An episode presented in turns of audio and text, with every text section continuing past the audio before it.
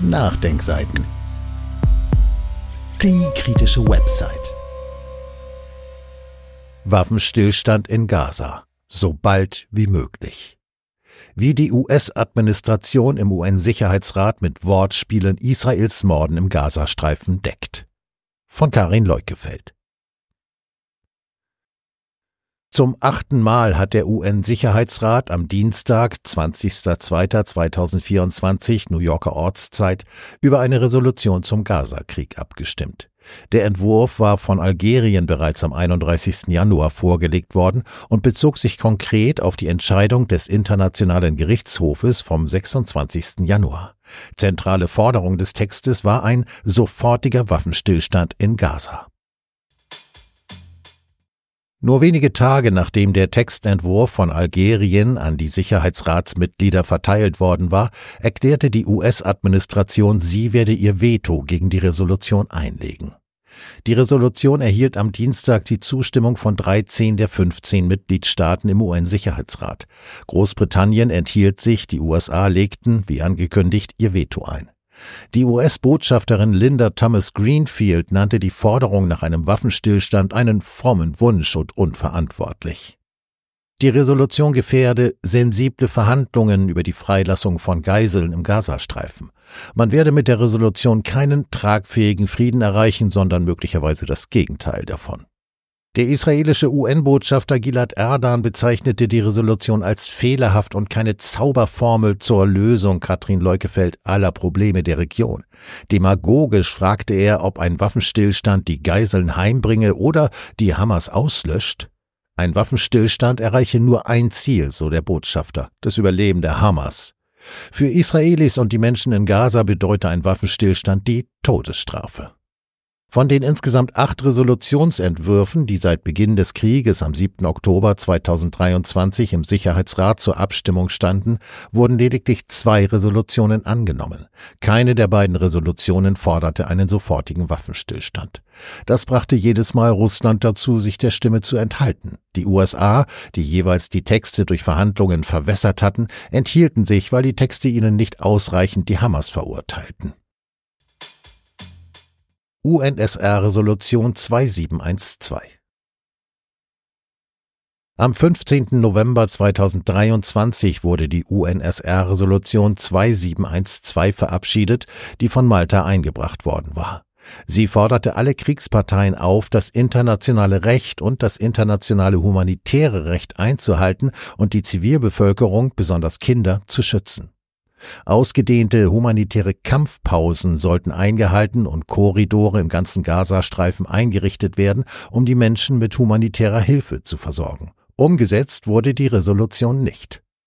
Am 24.11.2023 allerdings begann ein von Katar, Ägypten mit Israel und den USA ausgehandelter viertägiger Waffenstillstand, um Geiseln gegen die Freilassung von palästinensischen Gefangenen auszutauschen. Die Vereinbarung wurde zweimal um einen Tag verlängert und führte zur Freilassung von 110 israelischen, thailändischen und philippinischen Geiseln nach Israel und von 240 palästinensischen Gefangenen.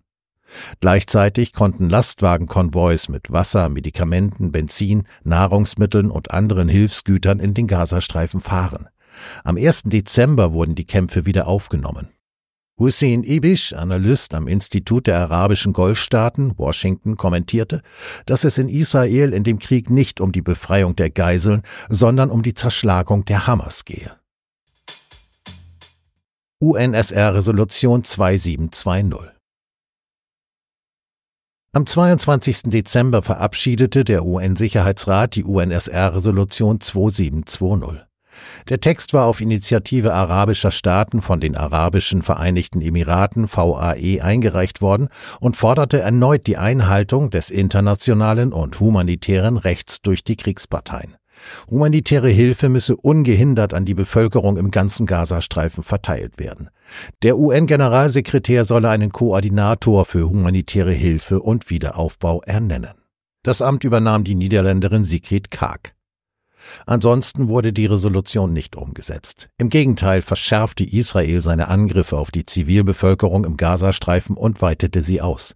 Menschen, die bereits geflohen waren, wurden erneut aufgefordert zu fliehen, um den Panzern und Truppen der israelischen Invasionstruppen zu entkommen.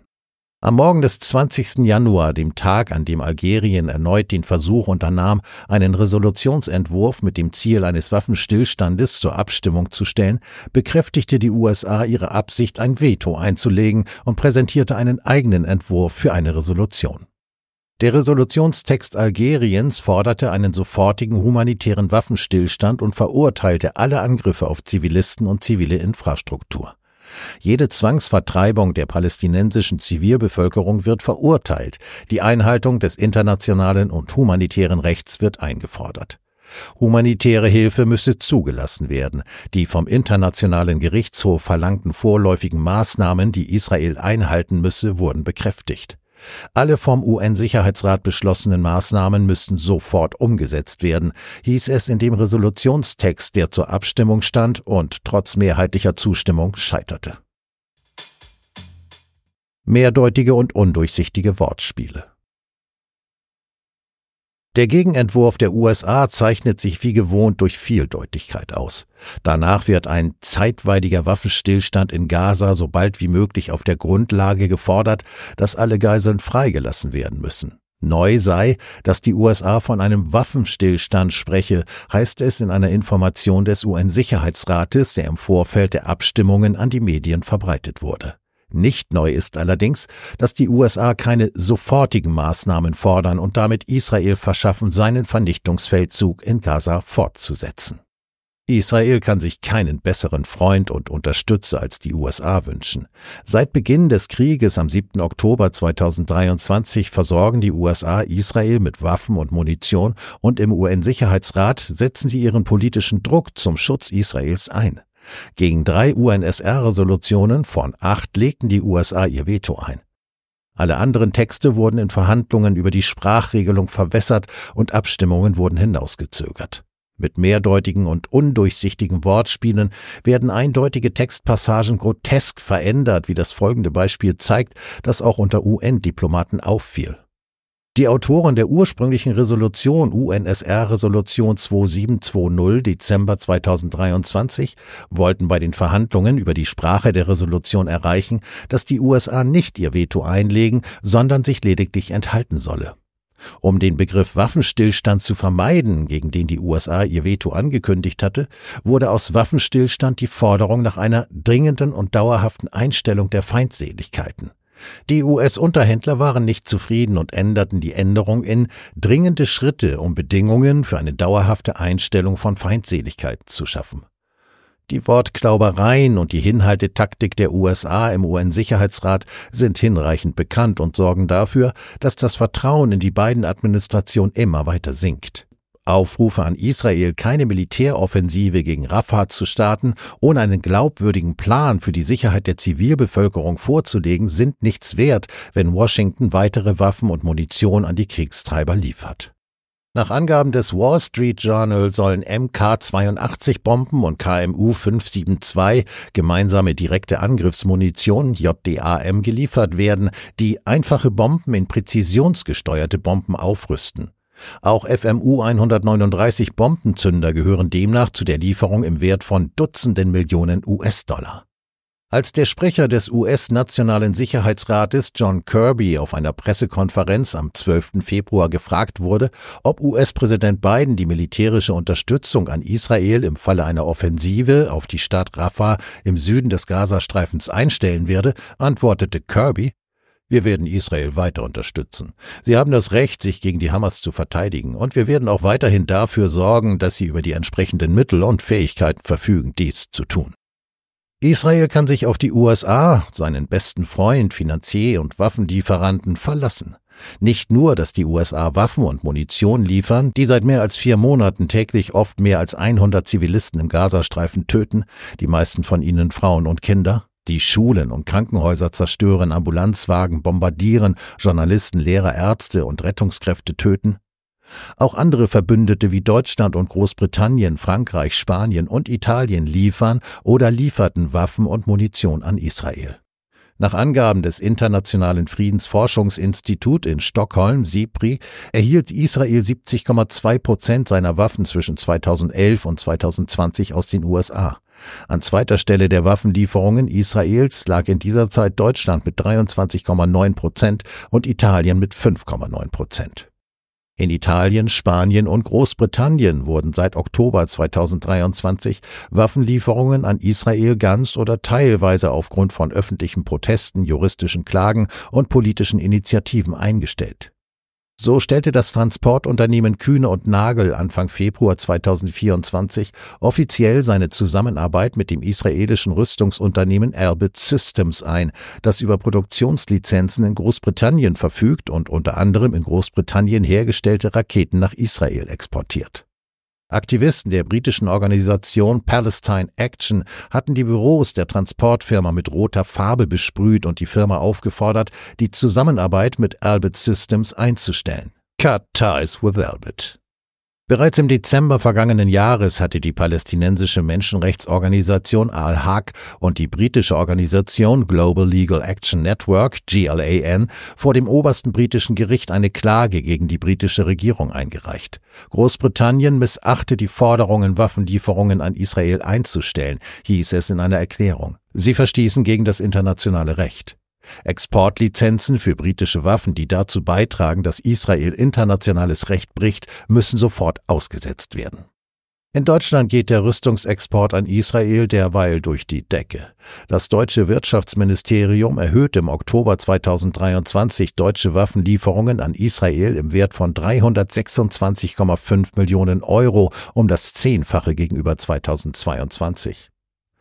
Dabei wurden in den ersten Wochen nach Kriegsbeginn am 7. Oktober letzten Jahres 185 zusätzliche Exportlizenzen für Waffen und Munition an Israel im Wirtschaftsministerium durchgewunken.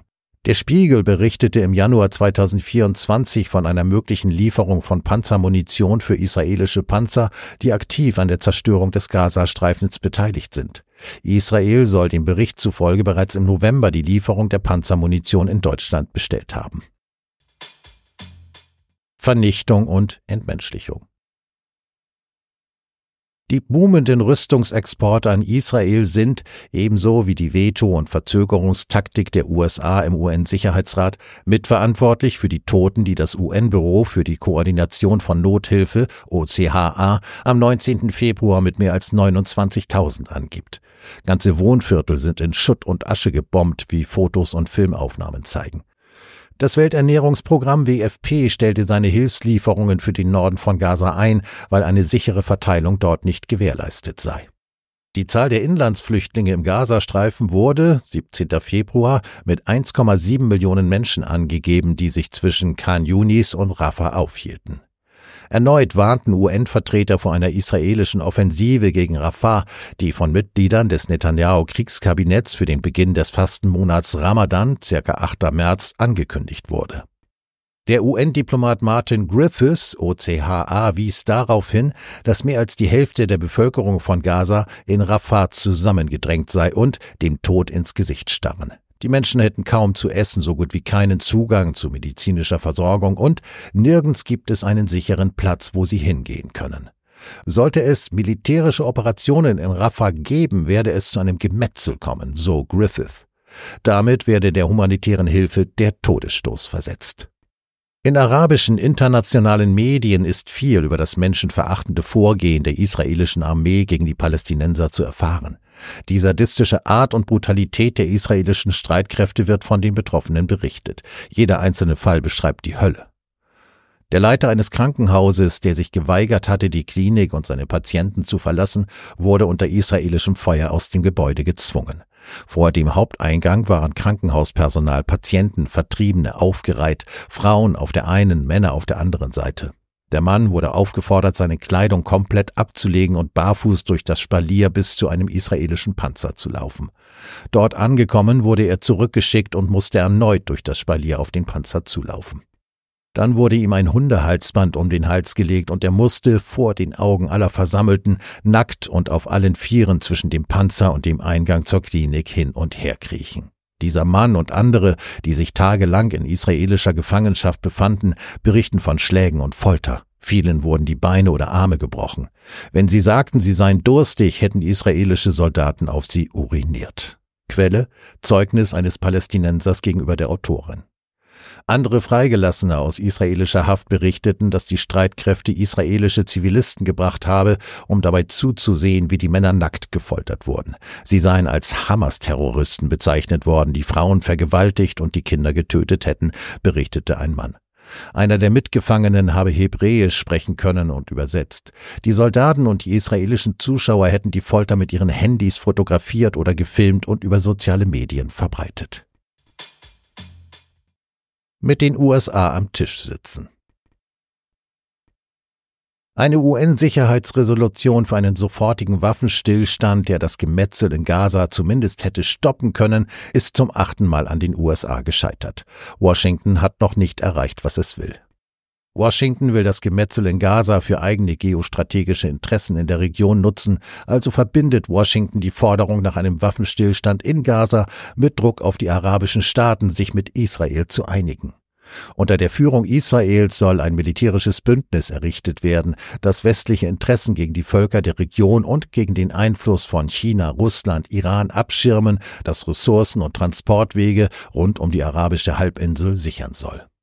Es gebe eine außerordentliche Gelegenheit für Israel, seine Beziehungen in den kommenden Monaten mit seinen arabischen Nachbarn zu normalisieren, sagte US-Außenminister Anthony Blinken bei der Münchner Sicherheitskonferenz in München. Gleichwohl brauche man auch einen Staat Palästina. Hoffnung dafür gebe es, weil arabische Länder versuchten, die palästinensische Autonomiebehörde wiederzubeleben, damit diese effektiver die Palästinenser vertreten könne. Wichtig aber sei, dass nahezu jedes arabische Land Israel in die Region integrieren wolle, um die Beziehungen zu normalisieren, um Sicherheitsverpflichtungen und Zusicherungen zu geben, damit Israel sich sicher fühlen kann, sagte Blinken.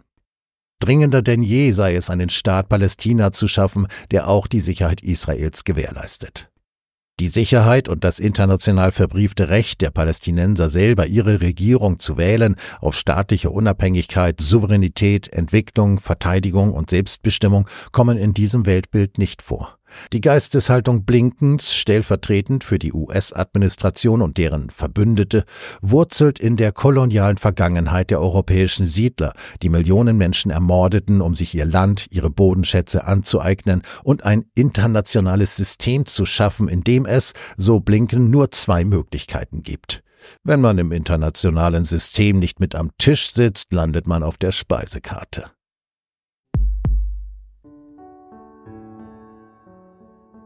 Dieses Audio konnte nur entstehen, weil zahlreiche Leser und Leserinnen die Nachdenkseiten fördern und durch Spenden unterstützen.